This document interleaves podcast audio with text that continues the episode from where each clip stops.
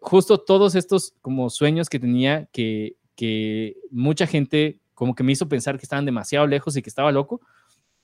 Este, poco a poquito los he ido como redescubriendo y me he ido acercando a ellos, ¿no? Y entonces ahorita, pues he estado lo más cerca que he estado toda mi vida de tener una serie de televisión. Bienvenidos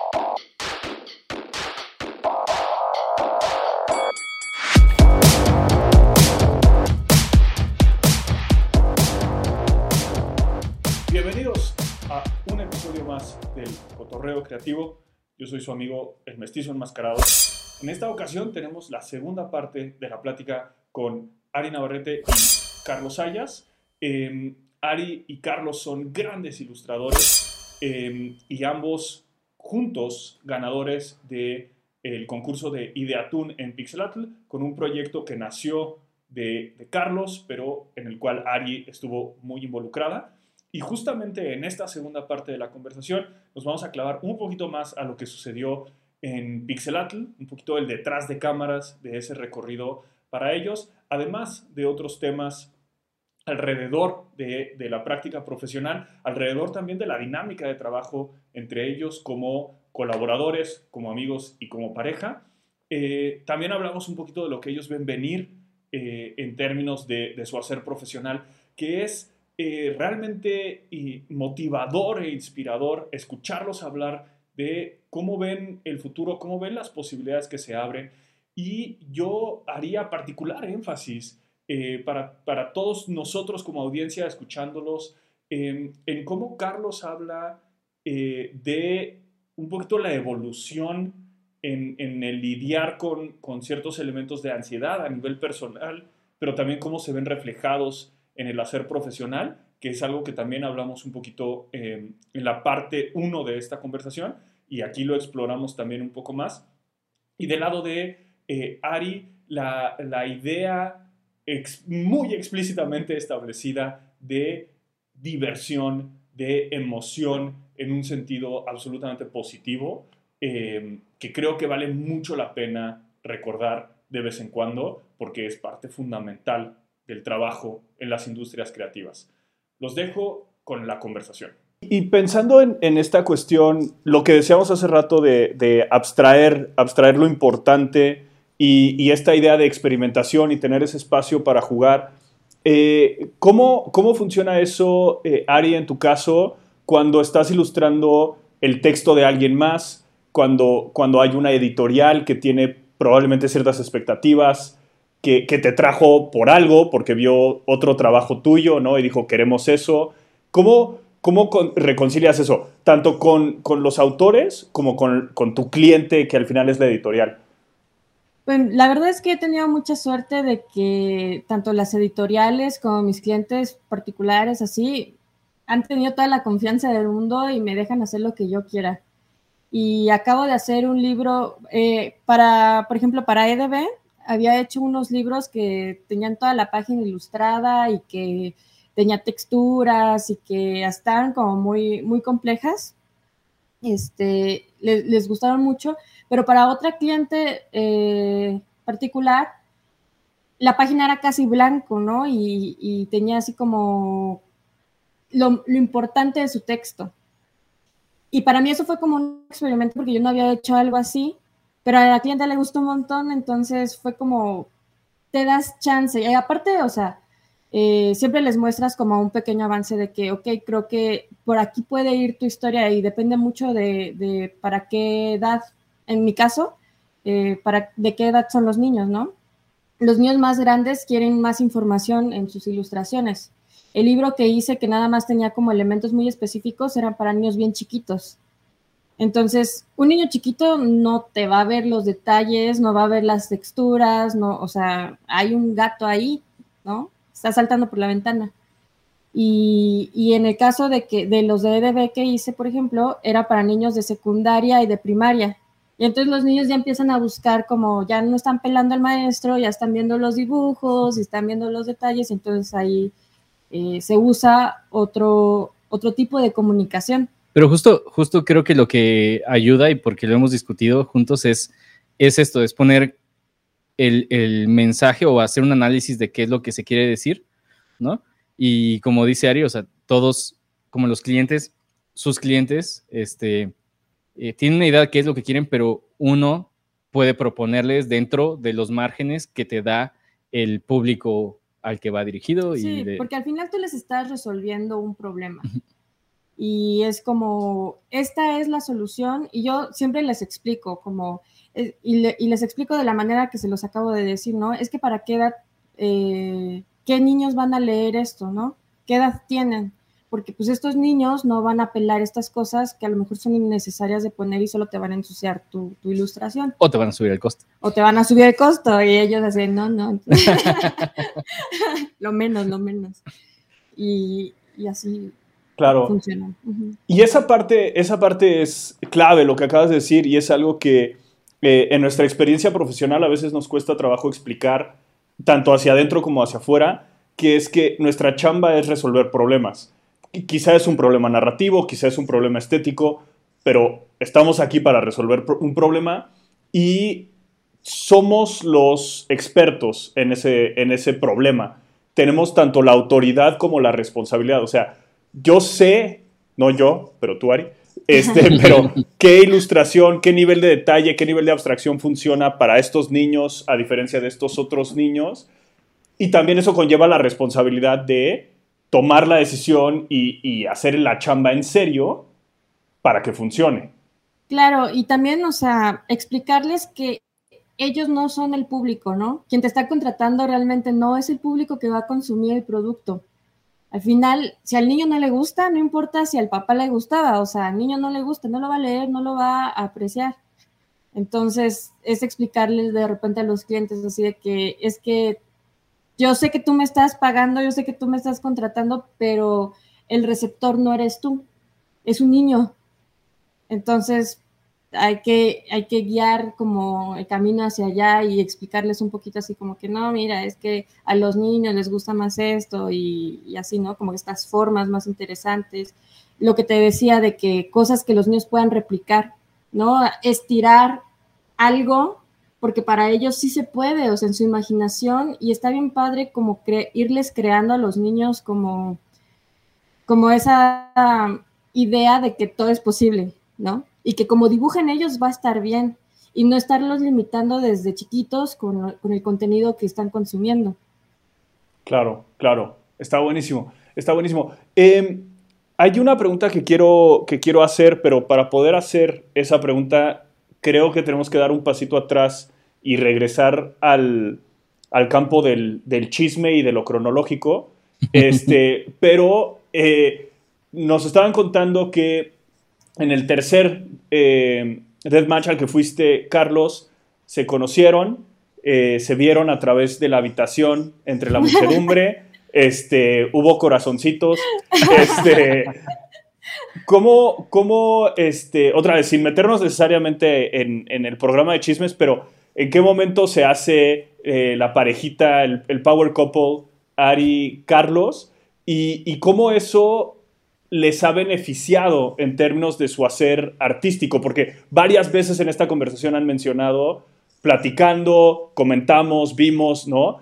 Eh, entonces obviamente ahí hay una cuestión de nutrición, pero ¿en qué momento empieza como que esta dinámica más, más de, pareja, no necesariamente en el sentido de parejita, sino en el sentido de, este, este, apoyo mutuo, ¿no? Que, se siente. La otra vez hicimos un live en Instagram y nos comentaban así de que, claro, queremos saber quién es la cuchara grande la cuchara Pues ahí el, rollo fue que cuando, o sea, cuando nos conocimos, los dos teníamos pareja aparte, ¿no? Entonces, solamente... Eso sí va a estar bueno el chisme, ok, perdón. venga. Pues, pues teníamos, o sea, nos conocimos como amigos y empezamos a formar, digo, como esta, esta red de personas que estábamos juntos todo el tiempo y como ayudándonos y así, y pues los dos éramos parte de eso, y durante, pues, años estuvimos eh, frecuentando los mismos festivales, los mismos lugares, este... Yo cuando venía a México igual nos echamos la visitada. Ajá, y, y pues, o sea, nos volvimos muy buenos amigos, como siempre estábamos hablando y así, y este, y pues poco a poco nos fuimos acercando más, pero pues sí, o sea, fue, tardó un rato. Y también ahí van unos, unos, unos rollos ahí como de, pues de salud mental, de situaciones personales que, que por, a pesar de que, de que éramos personas muy cercanas, pues no nos permitían como realmente este, eh, tener una relación, pero pues ya tiene, ¿qué? Dos años. Ajá, dos años. Te voy a pegar. Sí, Carlos, ese fue un error de novato. No, no, pero, pero justo, justo después de, a principios del 2020, este, pues ya, eh, ajá, como decidimos eh, estar juntos y poquito después, porque ya nos conocíamos, o sea, ya habíamos viajado con, eh, en bola, o sea, como con mucha gente, pero habíamos viajado a Guadalajara y habíamos hecho como varias cosas juntos, ya nos conocíamos muy bien, o sea, ya éramos muy buenos amigos. Sí, porque realmente, o sea, como de amigos llevamos ocho años. Ajá. O sea, conociéndonos pues, un montón, ¿no? Y, platicando súper seguido y todo, y, igual, así como dice Carlos, cada, cada quien iba como, eh, como siguiendo un camino, pero siempre juntos, ¿no? Siempre encontramos como apoyo el uno en el otro, en nuestras situaciones este, psicológicas ahí que teníamos atravesadas, en, en nuestras relaciones, ¿no? Así como en nuestra carrera. Entonces, como que ese apoyo siempre existió. Y, y, pues ya, también nos gustábamos y sí, el chismecito, también así como que nos gustábamos. Y sí salimos como un poquito antes, pero ya fue como en el 2020 que fue así de que ya con todo, o sea, porque aparte todos ya lo sabían. ya no era secreto, nos descubrieron. no, pero, pero también este, lo que, lo que te voy a decir es que en el 2020, pues ya eh, pues formalizamos la relación, pero también poquito después Ari se vino a vivir a la Ciudad de México conmigo, como súper rápido, porque ya lo habíamos estado platicando desde hace tiempo, de que, aunque no éramos pareja, este, yo ya le había dicho que le, convendría venirse a la ciudad por todos los eventos que se hacían y todo, ¿no?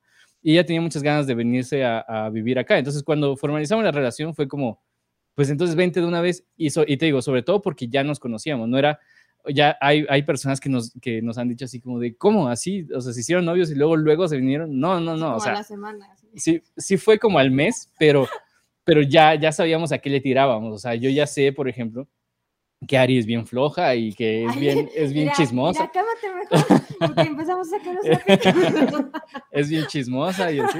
Ya se volvió este otro podcast, pero bueno, ok. Y, y, pues, o sea, justo eh, se mudó como dos semanas antes del encerrón, de que nos dieran el encerrón de, la cuarentena. Sí, yo venía así dispuesta de que todos los eventos y todos me van a conocer y acá voy a romper madre así, encerrada. Sí, no, no hemos ido a ningún evento. Y sí, o sea, y, lo, lo, chido fue que nos agarró el encerrón juntos y este, y, la verdad es que, o sea, el, tener a una persona cerca que a la que le tienes confianza sobre todo, o sea, creo que, lo importante es, es, que sabemos que ninguno de los dos está tratando de, juzgarte o, juzgar al otro o de tratar como de, tumbarle sus sueños, ¿no? Entonces, cuando nos compartimos cosas, podemos recibir la crítica sabiendo que viene desde un lugar como de, de apoyo este, y a veces son críticas que no nos gustan, o sea, a veces sí es como, eh, yo le contaba historias a, Ari y este, de cosas y, me decía como de, eso, eso no, no lo entiendo, ¿qué, qué, qué es eso? O no, o sea, ese, ese final no, no, no funciona, ¿no? Y, este, y yo sé que no lo está haciendo como, ajá, o sea, sé que, que no es una cuestión de envidia o no, o que, o no es una cuestión de de solamente molestar por molestar, ¿no? Sino que sé que realmente le preocupa que queden bien las cosas.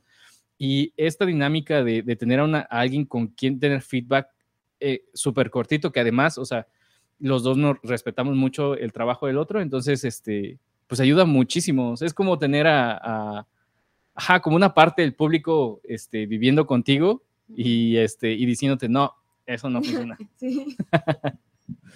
Sí, y pues el crecimiento de estos dos años juntos ha sido súper grande. O sea, de verdad la diferencia de cuando estábamos compartiéndonos cosas este, por Facebook y esperando una semana que te contestara o, así como cambiando luego, luego de tema o, sin poder rayar tu mismo dibujo, ¿no? Así como que no, yo creo que si le haces así está mejor. eh, tener, como dice Carlos, esa cercanía de que tu público está a un lado, eh, hizo el avance súper rápido. Recomendado 10 de 10. Sí, también la otra es que, es que, este, como, mm, o sea, el saber que tienes un equipo, a, nosotros nos ha ayudado un buen para la cuestión de, tomar eh, trabajos de clientes, porque antes, pues estábamos completamente solos, ¿no? Y eh, aunque tenemos amigos muy cercanos, no sabes la situación que están cada uno, entonces cuando te llega un proyecto grande, de repente no sabes si lo puedes aceptar o no, porque si tienes amigos, pero sabes que están atorados en sus proyectos, les escribes, no te contestan, este, es un rollo.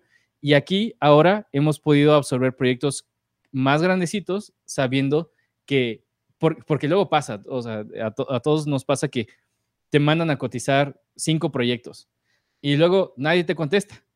Y luego llega... Y luego todos te ajá, y luego llega uno grande y, y empiezas a pensar así, y si me contesta el, el, del otro, y si me contesta el otro, ya no voy a poder.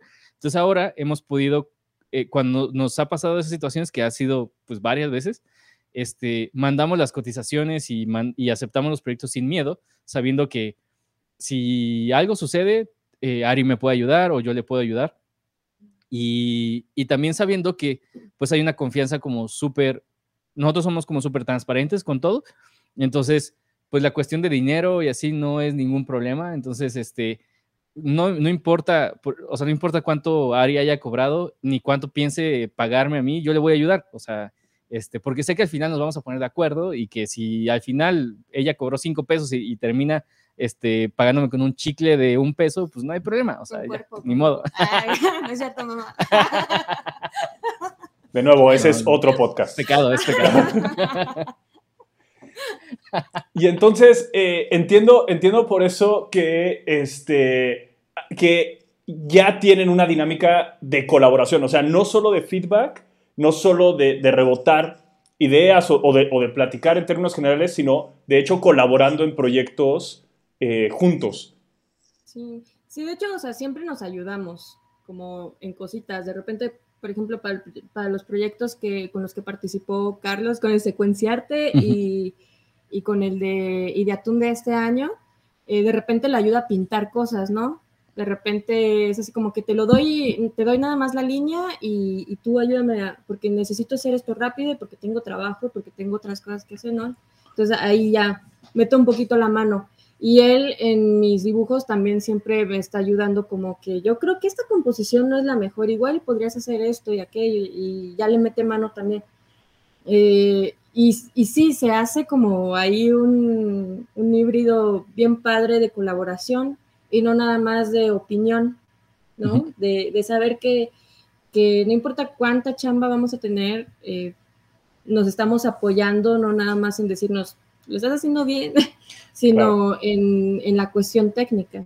No, y también, eh, o sea, ya, ya hemos, o sea, ya, ya formamos como un, un equipo un poquito más. es el otro. El grande. Este, un, eh, como un equipo más formal en cuanto a, colaboración, porque pues también tenemos la confianza de que, de que, este, pues, o sea, como nos, nos preocupamos el uno por el otro. O sea, la verdad es que no somos de esas personas eh, como súper eh, idealistas que, que es así como de, encontramos la pareja para toda la vida, ¿no? O sea, sabemos que las cosas pasan. sabemos que las cosas pasan, ¿no? Y que, y que, pues, en algún momento los caminos se separan y cosas así, pero también sabemos que llevamos mucho tiempo siendo mejores amigos. Entonces, si, si falla esta, esta situación, que, que no creo, pero si falla, este, eh, no, Alguien no, va a comer hoy. este, si falla, no, no, no vamos a, a, terminar, ya sabes, así como demandándonos. Ajá, no. Entonces, eso nos da mucho la confianza de, de, poder involucrar a la otra persona en nuestros proyectos y poder hacer proyectos en conjunto. Em, llevamos poquito tiempo viviendo juntos, o sea, en relativo, o sea, llevamos dos años, y en esos dos años también no hemos tenido un año completo no hubo trabajo, o sea, estuvimos ahí como picándonos los ojos. Este, pero ya llevamos un año más o menos eh, trabajando en proyectos para clientes juntos, donde eh, a lo mejor yo empiezo la gestión y, por, ejemplo, el proyecto del, del el libro del gato que les estaba contando, yo empecé, yo empecé la gestión, pero ella me mandó como referencia el trabajo de Ari. Entonces, pues yo le dije, pues entonces hazlo tú y ya nomás yo te ayudo a gestionarlo. Y yo estuve en contacto con el cliente y Ari hacía todo el trabajo. Ese literal lo cobró ella, yo no, yo no cobré nada. Y por otro lado, ha habido, hay ocasiones, bueno, tenemos un, proyecto por ahí donde contactaron a Ari, y, pero también, o sea, les mandaron como referencias mías y de ella, entonces hicimos ahí como un híbrido y se los mandamos y ahora estamos, o sea, haciendo el proyecto juntos. Y ahora también, o sea, con, lo del Pixelatl, eh, el, lo que participó en Idatun eh, es un proyecto muy personal mío, de que es como sobre mi familia y sobre mi pueblo y cosas así. Este, pero, y ahí, o sea, ella me estuvo apoyando con aspectos técnicos y en como dándome feedback, pero también ya empezamos a escribir, mandamos también un proyecto de, película a una convocatoria de este, donde ya somos coautores, ¿no? Entonces ya estamos como desarrollando cosas juntos, este, además de estarnos apoyando como en el proyecto del otro, ¿no? Claro, claro. Y bueno, Si, si en algún momento nos separamos, pues también esténse pendientes de las demandas por derechos y cosas así. Esténse pendientes, se va a poner bueno. Buenísimo, buenísimo. Sí, sí, creo que tengo que pedir una, una disculpa por eh, la semana que vas a pasar durmiendo en el sillón, Carlos, este, por todos los comentarios que han salido en este episodio. acá, no contando. Este, pero, pero me agarro de eso para platicar un poquito de justamente de San Misterio. Eh, felicidades por, por eh. Eh, nos dio muchísimo gusto escuchar eso, qué bueno. Eh, pero igual, platícanos un poquito, digo, ya, ya nos dijiste ahorita, Carlos, esta onda súper personal, una conexión con tu familia. ¿Cómo fue el proceso de decidir poner esta historia en este formato, en, animación específicamente, y meterla a, a? Eh, justo ayer dimos una conferencia de, con una, en un festival en Perú de animación donde hablaba como de este tipo de cosas, donde realmente uno de los, de los obstáculos que yo he tenido que superar durante, o sea, hasta este momento, ha sido como el hecho de, eh, de volver a creer en mi trabajo y que, que mi trabajo puede llegar lejos, ¿no? Entonces, realmente he estado como dando pasitos chiquitos, como, como tomando riesgos, este, o sea, brincos, pero, pero de cierta manera medidos. Y, em, e, y, de esa manera fue que llegó, o sea, San Misterio a, donde está, porque realmente ese proyecto fue, lo empecé porque un, me invitaron a pichar una idea para un cómic. Y justo fue cuando estábamos en la pandemia y que no, o sea, yo tenía muy poquito trabajo. De hecho, o sea, también hay muchas personas que ya saben que, que tatúo y que eh, sigo tatuando, pero justo ese año pues cerré mi estudio, todo se cayó, ¿no? Este, entonces me invitaron a, hacer una propuesta para un cómic y eh, bajo ciertos parámetros y entonces pues empecé como a, sacar como todas las ideas ahí del baúl que tenía de cositas que en algún momento quería hacer, pero no sabía para qué. Y en una de esas salieron eh, unas, o sea, como la intención de hacer historias sobre leyendas que se contaban en mi pueblo, pero de manera un poquito más fantástica, o sea, como no, no necesariamente, ya sabes, este, como un documental sobre la leyenda, sino algo como muy, fantasía, ¿no? Y, este, y mandé eso y eh, me lo rechazaron así. O sea, fue como de, está padre, pero como era una antología, em, me contaron, ahí aprendí que las antologías son muy difíciles de vender, que, es mucho más fácil cuando hay un, personajes principales. Y entonces, eh, pensando en qué era lo que iba a hacer, me acordé que en algún momento me habían dado ganas de hacer para Pixelatl, o sea, ah, tenía un bocetillo ahí de la primera vez que fui al Pixelatl, sobre una serie de, sobre mis sobrinas, este, Y entonces dije, bueno, las puedo poner a ellas porque eh, ellas son, ellas crecieron, nacieron y crecieron aquí en la Ciudad de México, pero de vez en cuando van al pueblo, a, a mi pueblo en Morelos, a visitar a mis papás y así. Y entonces me gusta mucho esta idea de cómo ellas han ido conociendo el pueblo y la vida del pueblo desde una perspectiva distinta a nosotros, porque para nosotros que crecimos ahí hay cosas que son muy normales, o sea, que es como de que, de que, este, pasa un señor con vacas, ¿no? Y es como de, pues aguas con las vacas, háganse para atrás. O por ejemplo, el, el hecho de que hay caballos, ¿no? Y nosotros desde niños sabemos que no debes de caminarle cerquita a un caballo por atrás, porque se asustan y te pueden patear, ¿no? Y si les hacen maldades también, por atrás te van a patear y te pueden matar, literal. Este, pero ah, las personas que son de ciudad, así no saben, o sea, no saben que, que no puedes, o sea, aunque se ven muy tranquilitos, no puedes pasar ahí haciéndole ruido porque a veces ni siquiera te están viendo, o sea, están con tapaditos y se asustan. Y ese tipo de, situaciones se me hizo como, ok, está interesante el, el conflicto de dos niñas de la ciudad que llegan a un pueblo donde tienen familia, pero ellas no son, no, no conocen mucho, ¿no? Y, este, y entonces empecé a, estructurar la historia por ahí, pero seguía siendo un cómic. Este, hasta que empecé a considerar meterlo a Ideatún. Y es que la verdad, o sea, llevo un par de años tratando de entrar a las convocatorias que pueda, porque eh, para intentar, o sea, como darme esa oportunidad de apostar por mis ideas, ¿no?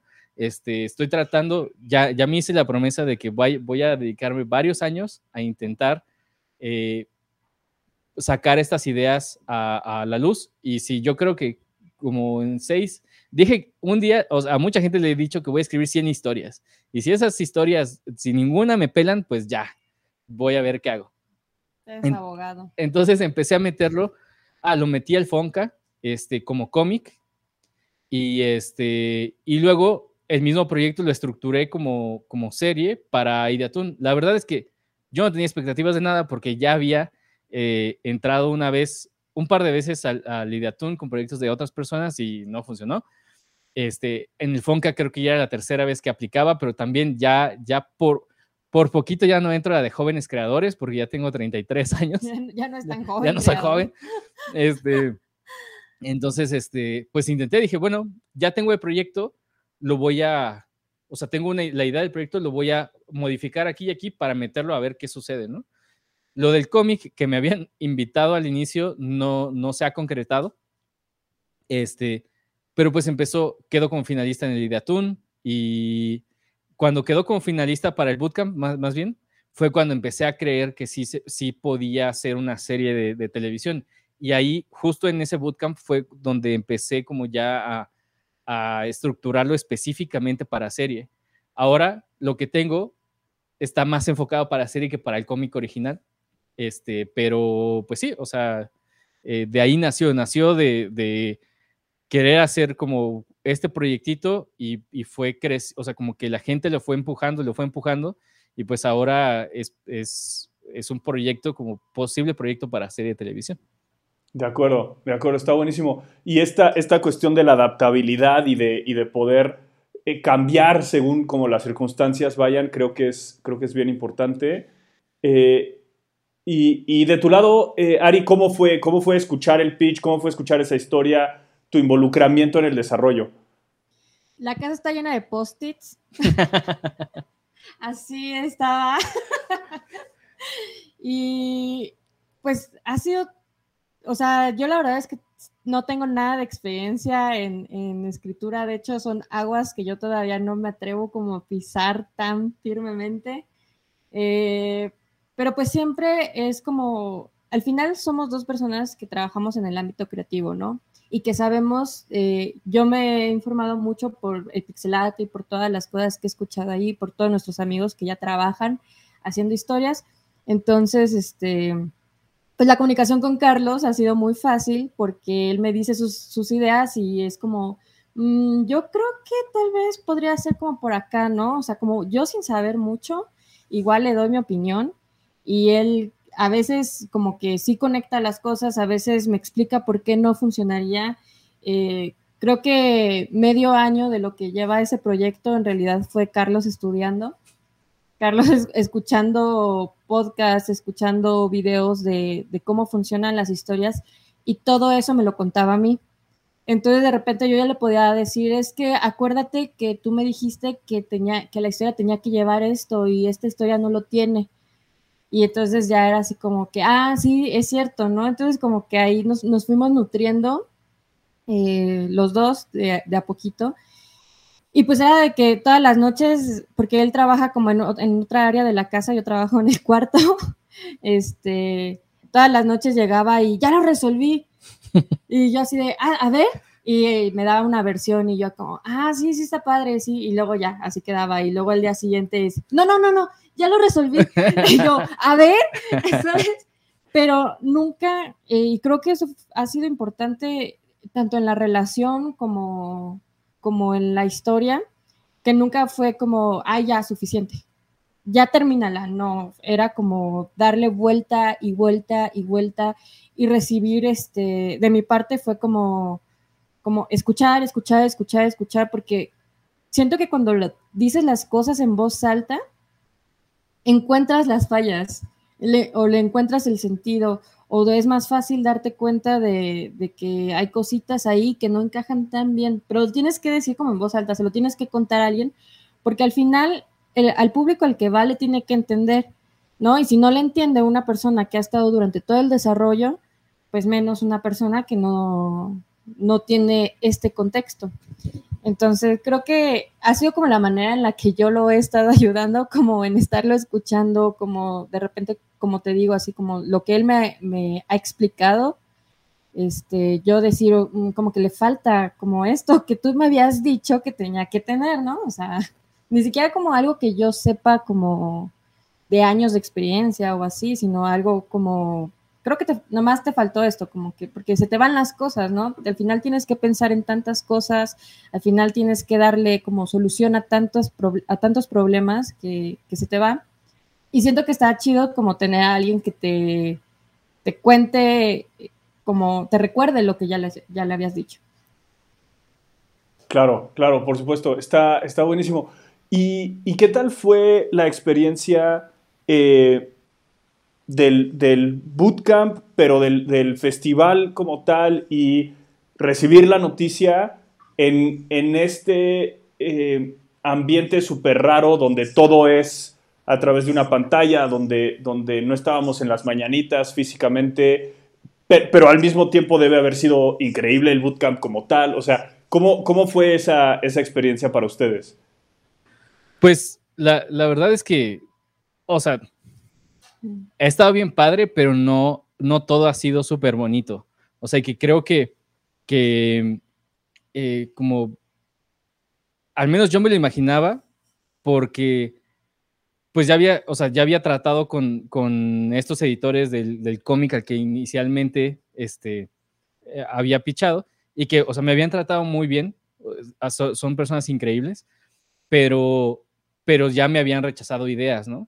Y entonces, o sea, cuando empecé, cuando empecé a hacer este tipo, o sea, como esta historia y empezar a meterme, también empecé a, ver videos sobre la industria del cine, por ejemplo, y cómo los escritores pichan sus ideas y qué sucede y así. Entonces yo ya sabía que iba a ser frustrante.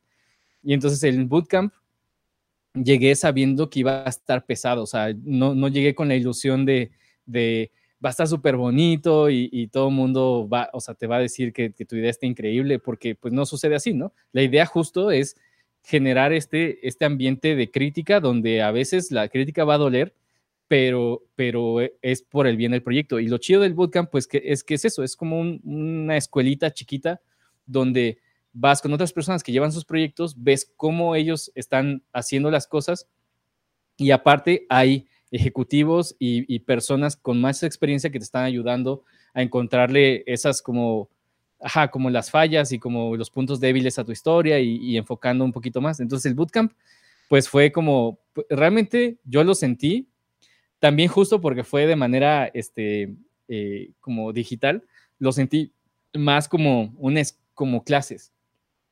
O sea, yo creo que hubiera estado bien padre estar de manera presencial porque seguramente se aprende mucho más, pero también el ambiente es más ameno, ¿no? Pero acá era literal, pues tenía trabajo en ese momento, entonces tenía que este, estar trabajando y luego, luego conectarme a mi cita, ¿no? Y luego la, este, la sesión con no sé quién y luego y estar todo el día aquí con mi libretita apuntando. Y este, cuando anunciaron a los, a los, a, ya los finalistas del, del, evento, pues yo la verdad es que, o sea, también viendo los, los proyectos que había, había gente que, que ya lleva, tenía teasers, ya hay un par, un par de proyectos ahí que, que tenían ya hasta los, las voces de doblaje y así y el mío, pues, y tenían como equipos grandes, había, había un chico que... Ya tenía... Escritores. Eh, ajá, escritores trabajando. Ajá, y entonces era como de changos. Yo, yo sentía mi proyecto así chiquito. Entonces dije, bueno, si llego al festival, ya, con eso está súper chido. Y pues afortunadamente quedamos como finalistas en el festival. Y ya para el festival, ah, y, pero bueno, o sea, nos dieron como feedback para poder volver a hacer este, como cambiar varias cosas, ¿no? Y pero ahí justo fue donde nos empezaron a, a, a, caer un montón de trabajo. Y entonces, o sea, la verdad, para los cambios que tuve que hacer para el festival, no tuve tanto tiempo. Ahí fue donde Ari se empezó a involucrar más como de manera activa, ya no nada más en la, o sea, como ayudándome con feedback, con feedback sino ya como, como manos a la obra, porque ya no había tiempo. O sea, también una de las cosas por las que yo no involucré a más gente era porque eh, no, no porque yo me quisiera quedar como con, con, la idea, sino más bien era, pues yo no tengo los recursos para, para pagarle a otras personas y tampoco quiero estar involucrando a gente si no es necesario. O sea, yo prefiero eh, sacrificar mi esfuerzo y mi tiempo yo, porque es mi historia y yo creo en ella. Y cuando necesite este, eh, ya gente, eh, al menos poder pagarles de alguna manera algo, ¿no? pero esa vez sí fue como de, bueno, Ari, este, creo que ahora sí necesito que me eches la mano. Este, y me estuvo ayudando con, con algunas imágenes, eh, cambiamos algunas cositas de la historia, pero eh, pues no, no, pues no fue tanto como a mí me hubiera gustado, pero sí, nada más cambió como el enfoque. En, la, en la Biblia inicial, por ejemplo, las imágenes que tenía eran de los personajes y estaban con una pose muy neutral. O sea, como si estaban haciendo algo, pero estaban como paraditos. Y justo lo que me dijeron es que no se sentía el tono de, de, la, de la serie. Entonces cambié todas las imágenes y empecé a meter mucha más acción en todas. Y este, eran poquitas, pero eran más, tenían más acción. Entonces fue como, bueno, ya, con eso. Era trabajo honesto. Era trabajo honesto. Y entonces ya, este, ya durante el festival, igual, o sea, fue como, pues, es que está como todo el, todo el estrés y cero o, o, muy poquita diversión, ya sabes, o sea, eh, en el festival presencial está súper chido, o sea, yo, a, a, a mí me, se me suben un buen las pilas para el, el ir al festival, este, pues nada más sabiendo que voy a ver a todos mis amigos, ¿no? Y que vamos a hablar con, con este, gente bien chida y que vamos a ver proyecciones y que estamos en Cuernavaca y que hay unas cervezas ahí de por medio y que está el pavo real y que está Iñesta con las pulseras de cervezas. pero y como que ayuda mucho a, a, generar un ambiente un poquito más ameno. Aquí, pues estás en... Y te puedes desconectar. Ajá, te puedes sobre, desconectar sobre un todo ratito. Eso yo creo que fue lo que yo sentí de que nunca dejes de trabajar. O sea, como que medio estás escuchando por acá las conferencias, como que así, pero estás haciendo otras cosas. Ya te estás haciendo de qué comer, Sí. o estás trabajando, o así, pero no estás como 100%, ¿no? Como... Y, y, y eh, ya en el festival, la verdad, o sea, el festival, eh, yo no me la pasé tan padre porque pasaron varias cosas. Primero, estaba este, como súper cansado de, de, trabajo porque, te digo, teníamos muchos proyectos y tuvimos que hacer espacio para meter dentro de esos proyectos, meter la producción de, la Biblia. Y ya para el festival ya andábamos bien desvelados los dos. Y luego eh, empezamos a tener juntas con... Ah, luego nos enteramos como unos días antes, como tres, cuatro días antes, no, como cinco días antes, que teníamos que hacer el, que el video pitch, que ahora se hizo en video, teníamos que entregarlo al inicio de la semana y yo por alguna razón creía que era eh, el día nada más del pitch. El, mandarlo el ya. pitch era el viernes. El viernes, ajá. Y nos enteramos así de que... Ajá, unos días que, antes que, de que empezara el evento, de que teníamos que mandarlo el primer día. Ajá. Y era así como de changos, entonces pues ya andamos. Nosotros contábamos con todo es- con toda la Ajá. semana, ¿no? Para hacerlo. Y entonces, pues ya, hicimos como el pitch súper rápido. Este. Y te digo, ya en el evento, pues empezamos a tener juntas con, con ejecutivos que esas juntas, eh, es, o sea, son como una iniciativa bien padre del Pixatl, pero por el hecho de que, de que pues no, o sea, no, ellos no han visto nuestros proyectos, la- o sea, es- esas juntas son con ejecutivos como al azar. Y la verdad son, o sea, lo- yo lo que decía Ari es que duelen esas juntas, o sea, porque hablas con una persona que no conoce tu proyecto, no es, a veces ni siquiera está interesado, porque hay algunos que incluso te dicen desde el inicio, yo estoy buscando proyectos para preescolares o estoy buscando proyectos para adultos, ¿no? Y entonces, si tu serie es una como para, para adolescentes y así, entonces, pues, eh, te voy a contar algo que ni te interesa y ves en sus caras, o sea, están cansados de escuchar un, un montón de gente y ves que les estás pichando algo que pues ni les interesa, entonces es como terminas con una sensación al final de la junta así como de no sé qué estoy haciendo, o sea, como ¿por qué estoy aquí si a nadie le interesa, ¿no? Ujú. Y luego pasó algo bien chistoso con el, con el FONCA, que en esos días del festival dieron la- los resultados de una de las convocatorias del- del FONCA, y yo pensé que era la convocatoria a la que yo había participado y pues no estaba mi nombre, pero estaba el de unos amigos, ¿no? Entonces fue como de, chin, ya, o sea, pues esa convocatoria ya fue.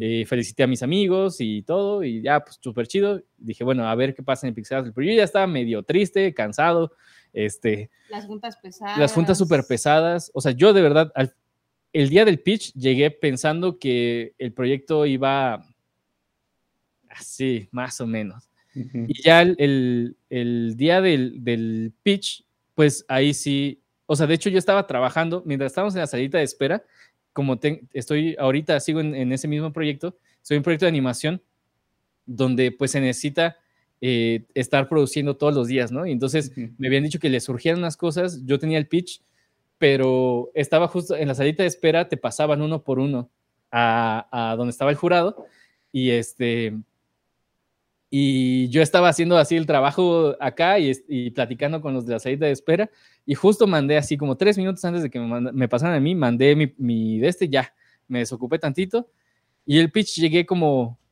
pues igual, con expectativas bajas, que, que, que justo, pues, eh, no sé por qué, no sé, no, no sé por qué siempre he sido un poquito así como de, de no esperar eh, un resultado positivo porque sé que es, es, si estás esperando eso es muy decepcionante cuando no sucede.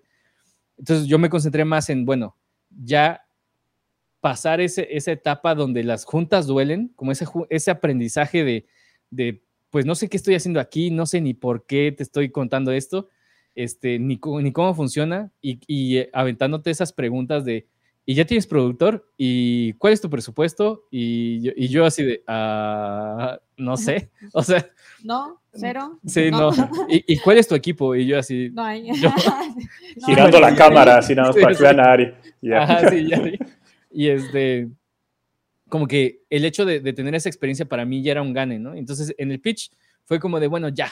Porque aparte también mi pitch era, fue como, nos dijeron, este, necesitan, para vender sus proyectos necesitan reflejar el, mood de la historia en su pitch. Y entonces si es, si es chistoso, pues hacerlos reír. Si es triste, no los hagas reír, porque pues entonces este, se pierde como el, el, el mood ahí. Entonces, como el mío es una de comedia, dije, ay, bueno, ya, y empecé a decir un montón de tonterías en el pitch. Este, eh, pusimos ahí imágenes chistosas, este, porque también po teníamos poquito arte, entonces, este, ahí tuvimos que andarlo campechaneando y Aparte lo grabamos dos veces. lo grabamos dos veces porque... porque, la primera Carlos estaba triste y cansado. sí se veía, la grabamos la primera vez y teníamos bien poquito tiempo ya para editar y así, teníamos el tiempo contado, pero cuando lo vimos fue como de, no, se ve, o sea, mi cara se veía cansadísima, el, el como el delivery del, del, de todo lo que estaba diciendo era como de, ya me quiero ir a dormir, ya sabes. Sí, sí. Y dije, no, no puede ser así. y Entonces, eso fue el sábado, ¿no? Lo, gra- lo grabamos, editamos el sábado. Y ahí, de hecho, yo edité el video y ahí andaba de que. y el lunes, el lunes Y teníamos que mandarlo. El ¿no? lunes teníamos que mandarlo y el domingo en la mañana bueno, el domingo en la tarde. Carlos así de que, oye, acabo de ver lo que me mandaste, hay que volverlo a hacer. Sí. Y yo, pero rápido, pero ya, porque no tenemos tiempo. Sí, y entonces, pues ya el día del pitch, pues fue de, bueno, o sea, hice como el pitch más chistoso que pude. Este, no era, ajá, ya mi intención no era, no era venderlo, que también me di cuenta que, que iba a estar muy difícil vender como tal, sino era más bien, les voy a enseñar esta historia y, de, y, y por qué está chistosa y ya. Y entonces, este, pues es el pitch. eh, yo no, ah, o sea, haz de cuenta que te- nos pasaron a una, estábamos en una llamada de Zoom y hay unos cuartos privados, ¿no? Entonces, en los cuartos estaban los, los del jurado y te pasaban, pero cuando te pasaban, eh, los del Pixelator le, le estaban proyectando el, el, este, el, tu pitch a los, a los ejecutivos. Entonces tenías que entrar así como en silencio, nada más veías la carita de todos que estaban volteando para allá, ya sabes, así. Y entonces, este, pues yo nada más veía que se reían y a mí me estaba dando risa también, que se- ver las caras de que se reían. Y ya, este, pasé al pitch y este, y pues las preguntas y respuestas. Y la verdad es que ahí fue cuando, o sea, cuando vi la reacción de, de los ejecutivos fue como de, o sea, yo ya estoy satisfecho con esto, o sea, porque me felicitaron por el pitch como tal, o sea, eh, la historia, ah, tenían algunas preguntas, como que ha- había cosas que no entendían, pero, pero recibí buenos comentarios del pitch, entonces dije, bueno, al menos, El pitch. eh, al, men- está al menos le atiné a algo, este, lo demás, pues ya quién sabe. Y, y de hecho, o sea, yo le tenía, se me hacía tan lejano, no es que no me tuviera fe, sino que se me hacía tan lejano el poder ganar que no le avisé a nadie, o sea, de hecho aquí estaba mi hermano y su novia y yo no les dije nada, nada más les dije como de, pues vamos a estar en la camarita y como, pues para que sepan que si se atraviesan, pues van a salir. Y este, pero no les dije así como de, es la clausura, acompáñenos, o sea, nada más puse un post ahí en Facebook y ya. Y, y la verdad es que cuando fue la, la, la- ya, la- cuando estaba anunciando a los, a los finalistas, también pasó esta onda de, de que anunciaron como un premio, pero pensamos, y anunciaron como, como ganadores que habían participado en el Ideatún. Y yo dije, ¿ya fue eso? O sea, Sí, fue ese, ¿verdad? Entonces, pues la mitad de la premiación creíamos que no habíamos ganado porque ganó otras dos personas, pero era un premio especial de Ventana Sur, de otro festival. Pero aparte estaba bien raro porque teníamos dos pantallas abiertas, como el Twitch Ah, y, sí. y Zoom, ¿no? Donde estábamos nosotros. Y no, no, es, o sea, como que había un desfase ahí de tiempo, entonces como que veíamos una cosa acá y de repente la volvíamos a ver acá, fue súper confuso. Sí, ese es- así que, como ya me, ya me emociono porque todavía no pasa algo por acá. Sí. y, y luego, pues ya, ya cuando, cuando ya dijeron que iban a anunciar los ganadores de, de fue como de, ah, ok, entonces no ha pasado Ideatún. Este, y justo había un proyecto que, que no me acuerdo cómo se llama, pero este, el proyecto que quedó como segundo lugar, que, que- que quedó como mención honorífica, era el proyecto que en el bootcamp los jueces habían dicho que era su favorito. Y es un proyecto para adultos, este, es, es una serie animada para adultos. Entonces, o sea, anunciaron a ese proyecto y fue como de, entonces, no, yo pensé que se iba a ganar también, o sea, entonces fue como de changos, entonces ahora ya así como de, puede ser cualquier cosa, o sea, ya, ya después de que anunciaron a, a ese proyecto fue como de, entonces ya, cualquier cosa puede suceder, y pues cuando nos anunciaron a nosotros, pues fue co- sí fue como de, ¿qué hago? Porque justo lo que decía Ari era que en el, en el Twitch se, se escuchaba el audio de los, de, lo- de los videos pregrabados, que justo era el anuncio, los anuncios, cuando los jueces hablaban y decían, y, eh, felicitamos a todos, y no sé qué, eso nosotros no lo escuchábamos en la llamada. Entonces, este, teníamos que estarle dando al Twitch y subiéndole el volumen y de repente era como de, bueno, ya anunciaron a este como, como segundo lugar y luego era como de, ok, le damos acá y luego anunciaron este, el de nosotros y era así como de, Creo ¿qué? que, ¿Qué? creo que primero vimos la imagen y después escuchamos que, que habías ganado, ¿no? Ajá. Entonces fue como, ¿ya? Sí, ¿qué? Ajá.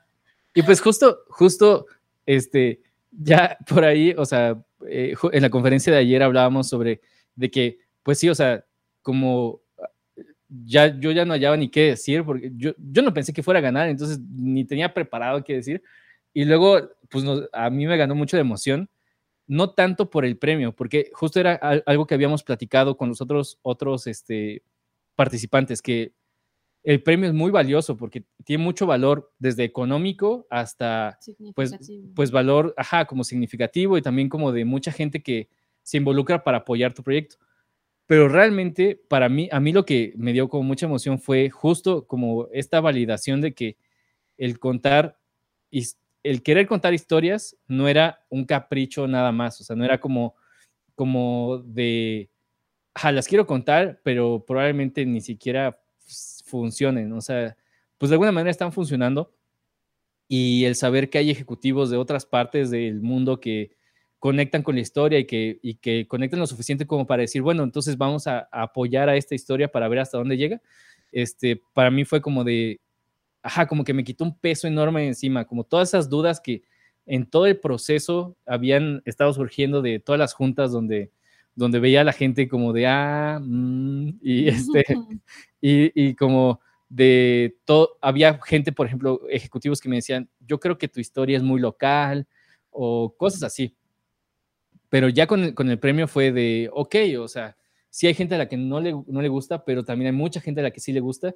Entonces, pues me voy a seguir dando chance de seguir por este camino. Y, y por eso, o sea, y, porque es una duda que yo he tenido desde niño. O sea, en, eh, la, conferencia de ayer justo era el cómo todos los sueños de cuando tenía, eh, cuando estaba chico, que tenía que quería participar en películas y trabajar en Disney y así, todos me lo rompieron porque los malditos profes, hay un profe de filosofía de, de, de la prepa que odio con todo mi corazón, este, que justo, o sea, un día literal me sacó del salón, pero no nada más me sacó, o sea, no fue como de, de salte por estar dibujando en el, salón, ¿no?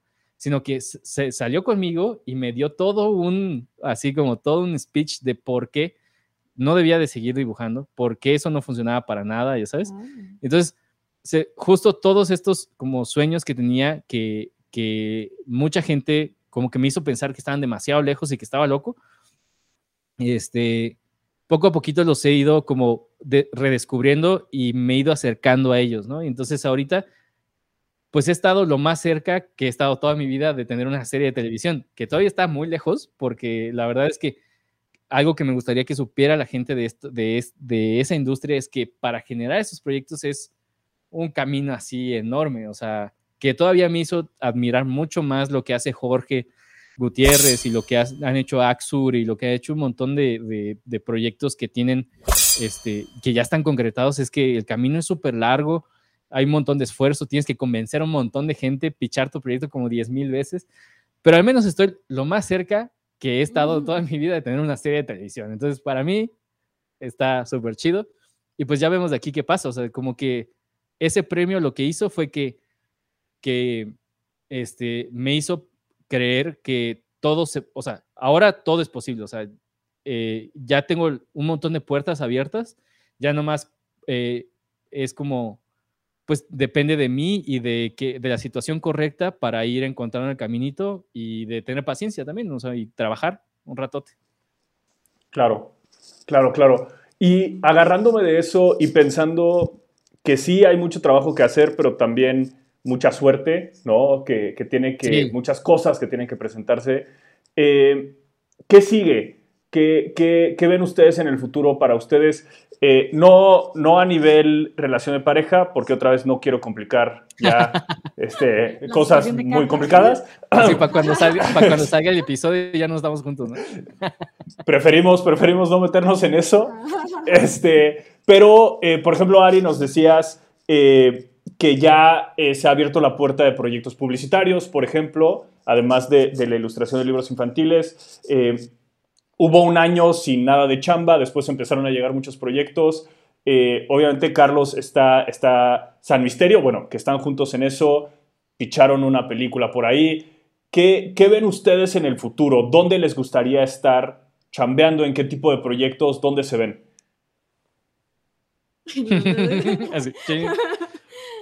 Pues, pues creo que en general, o sea, pues estamos como con las puertas abiertas. Eh, lo que ha, hecho este, este premio para los dos, o sea, lo de, lo de San Misterio, es que sí, que de hecho por ahí ha, habido muchas personas que están como, como confundidas. sobre de quién es el proyecto, que, le han preguntado a Ari así como de qué hiciste tú, ¿no? A mí me felicitaban y yo decía gracias. gracias.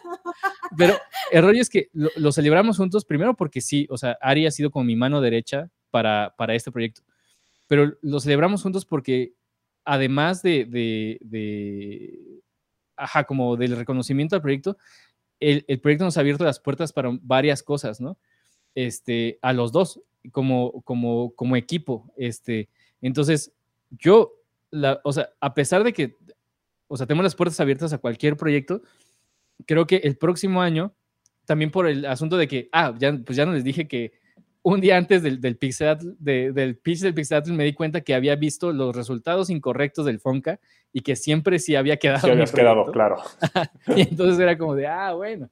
Y este, y entonces ahora, pues el próximo año eh, voy a tener la beca del Fonca y voy a estar como, como, como cumpliendo o, participando en todas estas cosas que el Pixelatl nos, nos ha estado dando, pero voy a estar con Ari. O sea, hay posibilidades de ahí de viajar a un par de lugares y, vamos a ir juntos porque también queremos presentar el, pitch de película que tenemos. Este, y pues vamos a estar intentando eh, seguir por este camino de, generar proyectos personales para vender, que una de las cosas que, los dos estamos de acuerdo es como, como de usar los recursos que tenemos a la, mano, ¿no? Por ahí hay un estudio, alguna vez vi que tenía una frase que decía como contar historias por los medios que sean necesarios.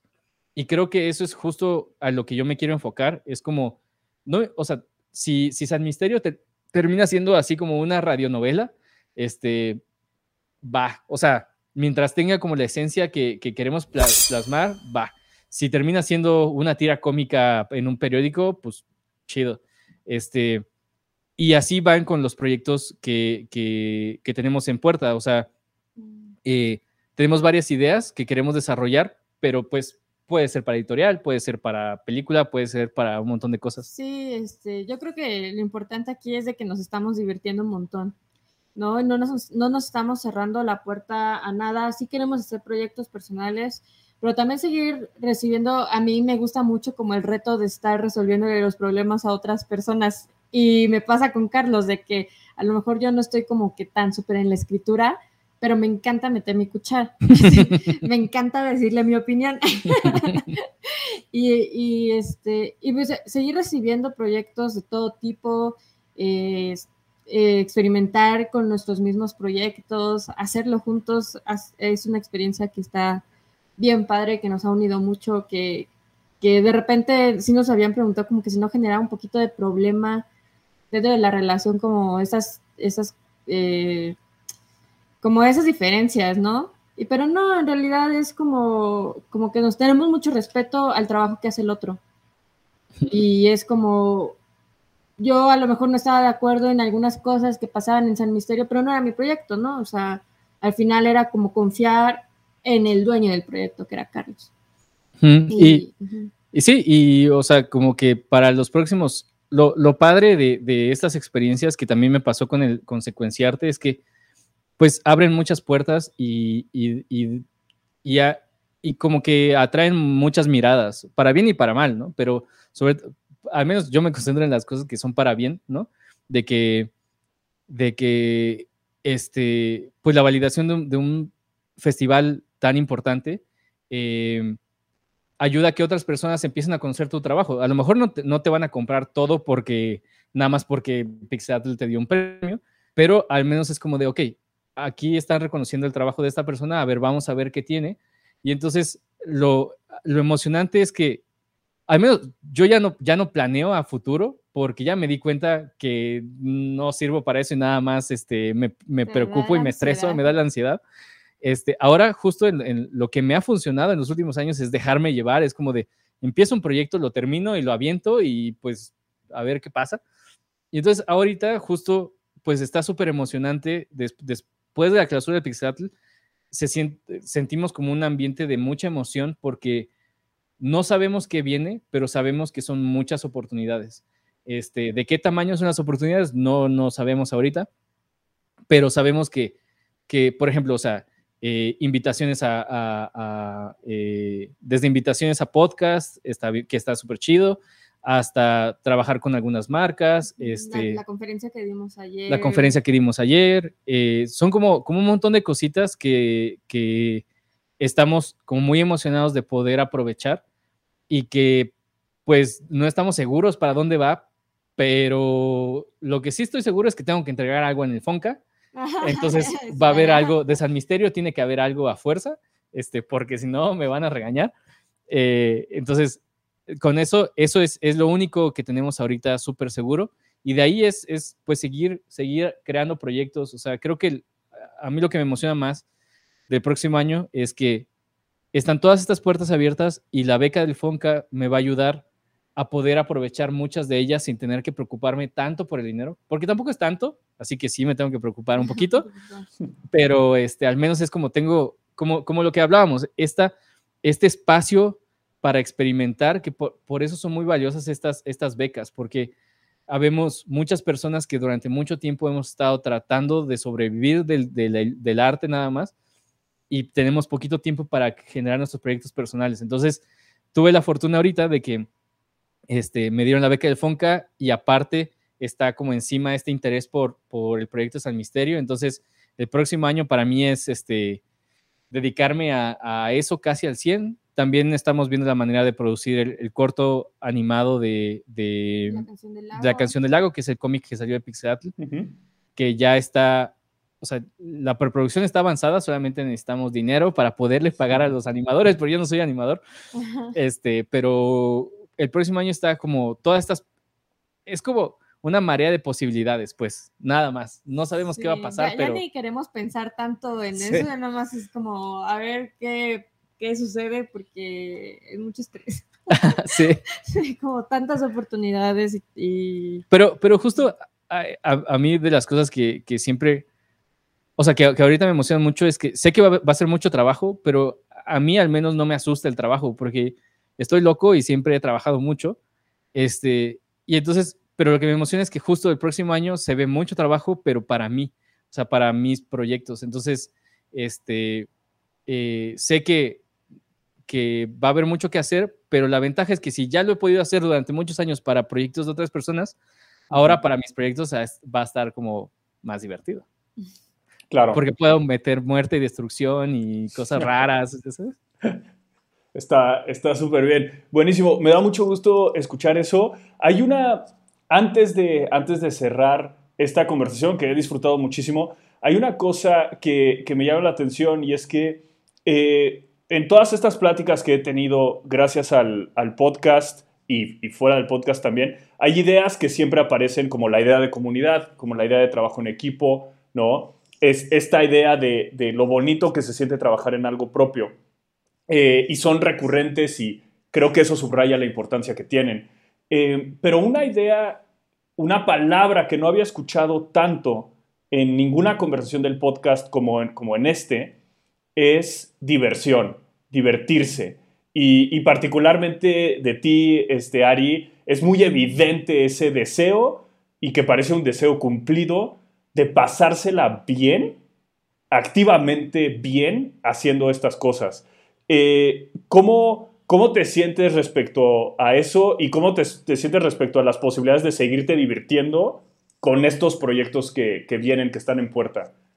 La verdad es que me siento súper emocionada, así hasta siento en el estómago cuando platicamos de, de todas estas posibilidades sí, ya, ya, aprendimos a no llorar. Ya aprendimos a no llorar porque después de que ganamos, lloramos como una semana así, de que volvíamos y estábamos cocinando y ganamos.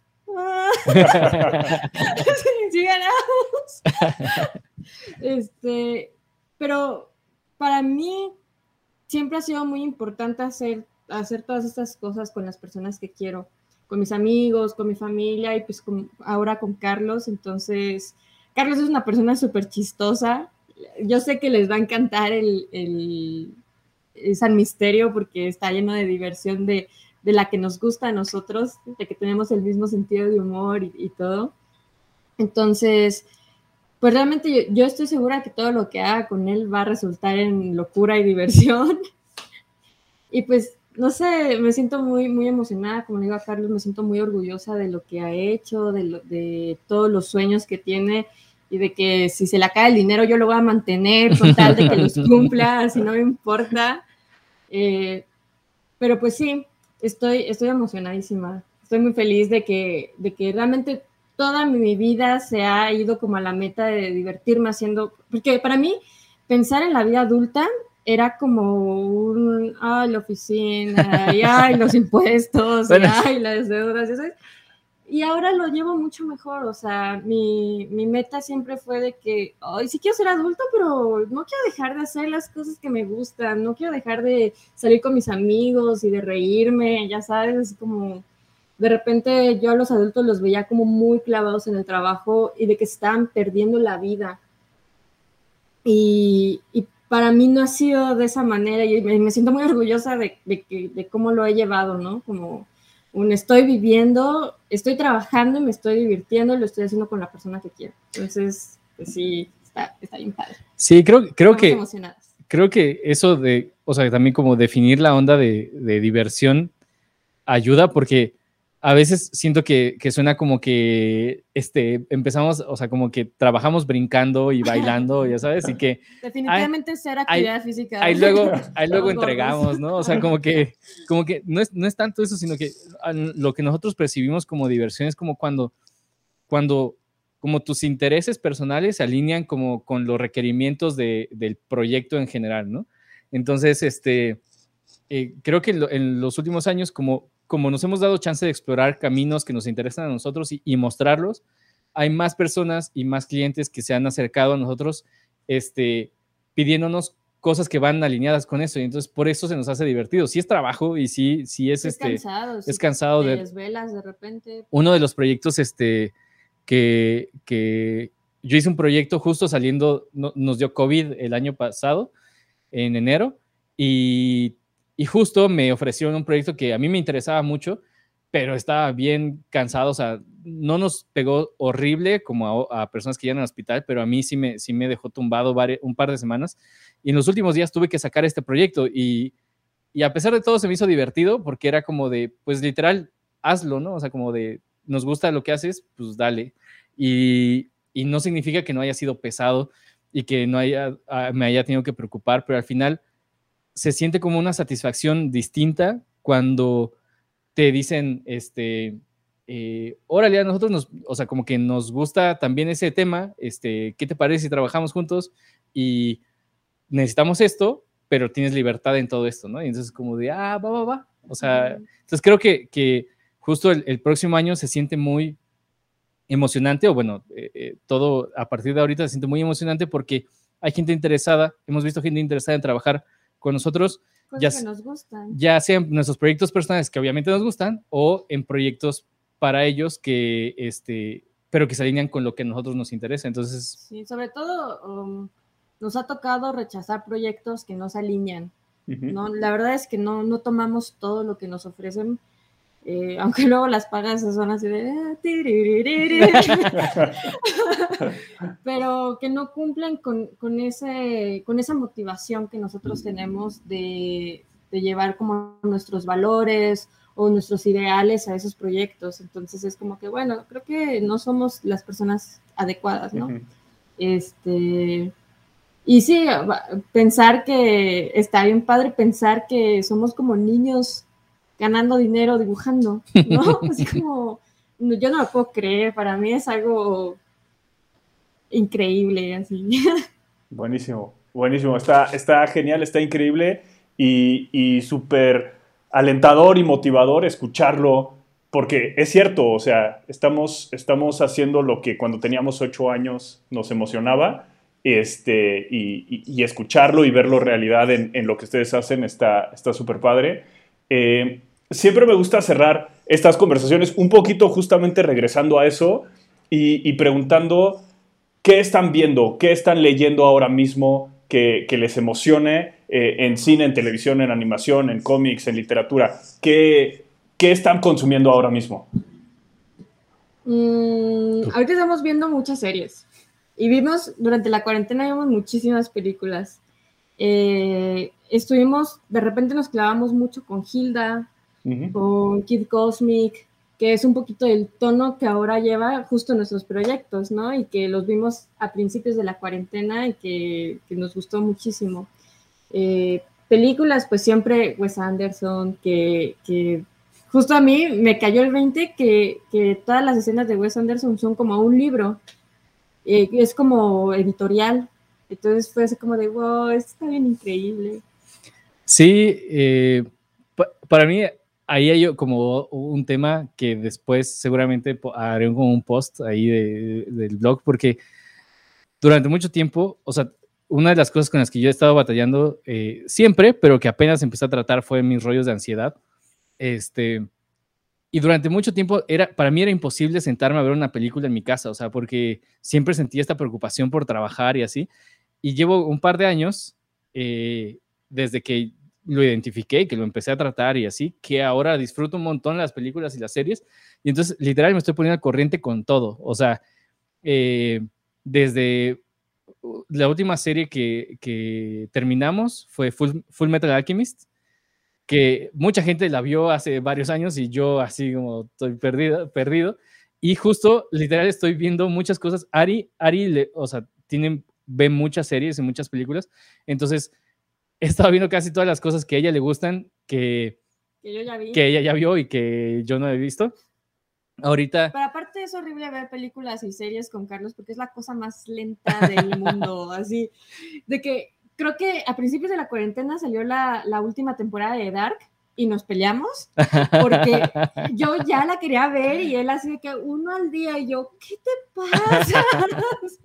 porque yo soy un un monstruo come series. Así. Sí, pero a mí mi ansiedad no me deja. O sea, a veces tengo que decir, no, tengo que poner a dibujar algo porque este, ya es demasiado estar acostado. Pero, y ahorita, eh, y, lo mismo me pasaba con los libros, por ejemplo, que también, o sea, e, esa, esa preocupación de, de, estarme moviendo todo el tiempo era como de, ¿cómo voy a poner a leer dos horas o una hora? ¿no? Entonces ahora, hace, unos, hace un año más o menos, descubrí Audible y ahorita estoy este, leyendo, todavía no sé cómo decirle, porque sí lo estás escuchando, pero es un libro, entonces es como, no es, no es una canción, está raro. Este, eh, El hombre ilustrado, eh, que no, o sea, nunca lo, y, el, y estoy, ese sí estoy leyendo, el de Fahrenheit, eh, no sé qué, Fahrenheit tiene un número. No sé, 451 creo, ¿no? Ese, exactamente. Sí. Este, que son como, que están súper chidos, libros súper chidos que nunca me había dado la oportunidad de, leer. Entonces, ahorita llevo, estoy en una misión desde hace dos años de ponerme al corriente con todas esas cosas que tenía amigos que, ya sabes, que ya leí, no sé qué, ya leí Drácula de Bram Stoker y así, y yo así como de... Mm, Hola. Ajá, entonces, este...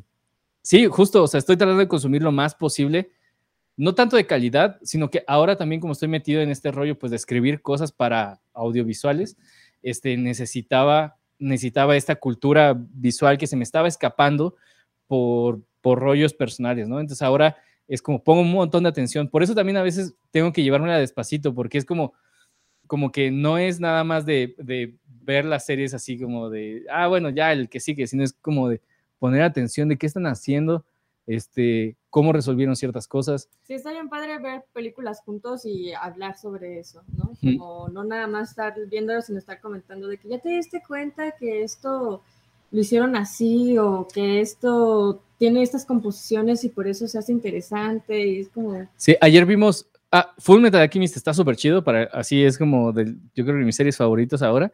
Este, tiene cosas bien padres. como hace 10 años. Sí. Y ahora estoy esperando un correo formal. de disculpa. De disculpa.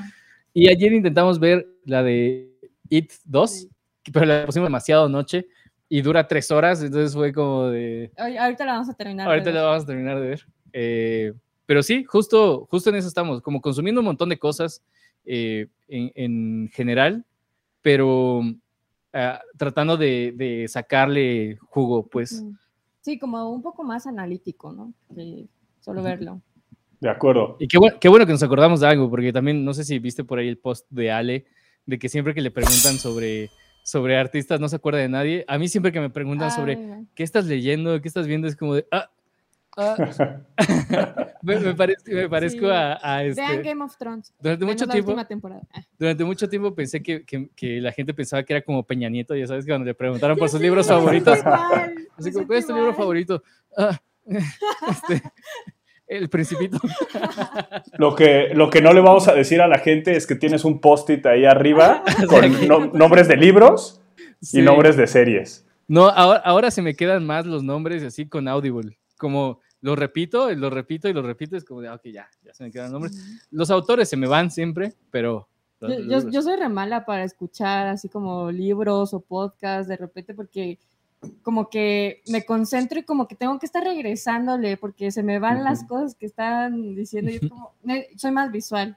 Cines, porque te puedo contar las series así de que te puedo spoilear el final. Ah. Sí, sí, ya, ya sabemos, Ari. Ya sabemos Sí, que sí. nos puedes spoilear. Pero no, no hay de suficiente Pero- tiempo porque si no va a empezar a spoilear todo, ¿eh? Todo. Pero sí, so- tengo que estar viendo y tengo que estar un poquito más concentrada porque luego con los libros así de, de que si los escucho, Ajá, ella sí lee, sí lee más, así como físico. físico. Este, yo escucho más y, y es, o sea, un monstruo come series. Yo no puedo tanto. Muy bien, de acuerdo. Entendidísimo. Pues está buenísimo. Eh, antes de despedirnos, recuérdenos, por favor, cómo los encontramos en redes sociales. En, en Instagram yo estoy como ariari.ar Y y en Behance estoy como ari-navarrete. Y son las que más manejo. Ajá. Y yo estoy, yo tengo una, mi página que es carlosayas.com, que ahí pueden encontrar un blog que es muy inco- inconsistente, pero este, se hace con mucho corazón. y eh, también eh, estamos en estos días, bueno, como eh, terminando de ajustar algunas cosas con la, con la tienda de, en línea, donde van a poder comprar mi cómic. también va a estar el cómic en digital, un pin que, que pronto se va a lanzar. Y, y también tengo cosas gratis, que la idea justo es compartir como todos esos como recursos que pueda compartir gratis, se los voy a, los voy a subir por ahí. Y también en Instagram estoy como Carlos Ayas Art y en Twitter como Carlos Ayas, y somos las, son las que más usamos. Este, eh, Facebook Carlos Ayas Art también. Ahí debe de Ari salir. Perfecto. Buenísimo. Pues, eh, Ari, Carlos, disfruté muchísimo esta plática. Estoy seguro que nuestro público también la va a disfrutar. Eh, no me queda más que agradecerles, felicitarlos otra vez por, por esta gran trayectoria, desear que no haya consecuencias a nivel de la relación eh, después de esta llamada. Sí. ah. Pero bueno, pues ya nos enteraremos del chisme. Muchísimas, muchísimas gracias a los dos por estar aquí con nosotros. Espero que hayan disfrutado esta segunda parte de la conversación con Ari y con Carlos. Eh, como les decía al principio, la componente emocional que, Ari y Carlos eh, transmiten al hablar de su trabajo creo que es bien interesante, tanto en los términos eh, negativos, quizá en términos de quizá la, ansiedad que puede llevar, el cansancio que puede llevar, el hecho de que, bueno, finalmente es un trabajo. eh, pero también el lado positivo en términos de las posibilidades que eso crea, los resultados mismos que eso crea. Por ejemplo, hablando de la beca de Fonca, de, por supuesto, el premio Ideatún. Eh, y también, eh, por el otro lado, del, del, lado muy claramente positivo, estas ideas de diversión, de, de emoción, que de verdad es, es, bien importante tener presentes y, y tenerlas presentes como un norte, como una guía para el trabajo que hacemos, que sigue siendo trabajo, que sigue teniendo requerimientos, pero que vale la pena recordar por qué lo hacemos. Y eso aplica a todas las industrias, a todas las profesiones. El hecho, creo yo, lo importante es no olvidarlo y no perder ese foco. Y Ari fue muy clara, por ejemplo, cuando decía, hay proyectos que no aceptamos, ¿no? Y a veces el dinero caería bien, pero no hay esa alineación de, de, principios o de intereses y quizá es mejor decir que no a ese proyecto y enfocarse en proyectos que traigan esa satisfacción y voy a usar su, su palabra porque me emociona muchísimo de diversión. Eh, espero que hayan disfrutado esa plática y pues nos encantaría escuchar sus comentarios acerca de no solo la plática como tal, qué les pareció interesante, sino también qué les provoca a ustedes la, la, el hacer de su trabajo como creativo, qué les genera la diversión que acompaña a ese trabajo, qué es lo divertido para ustedes de su trabajo en las artes creativas. Nos, nos, encantaría escuchar de eso. Mientras tanto, no olviden seguirnos en todas las redes sociales como GoGo Katrina. Y recuerden también que Carlos Ayas es parte de los artistas que nos contribuyen su arte en los live streams de GoGo Katrina cada jueves. Por ahora, yo me despido. Soy el mestizo enmascarado. Muchas gracias.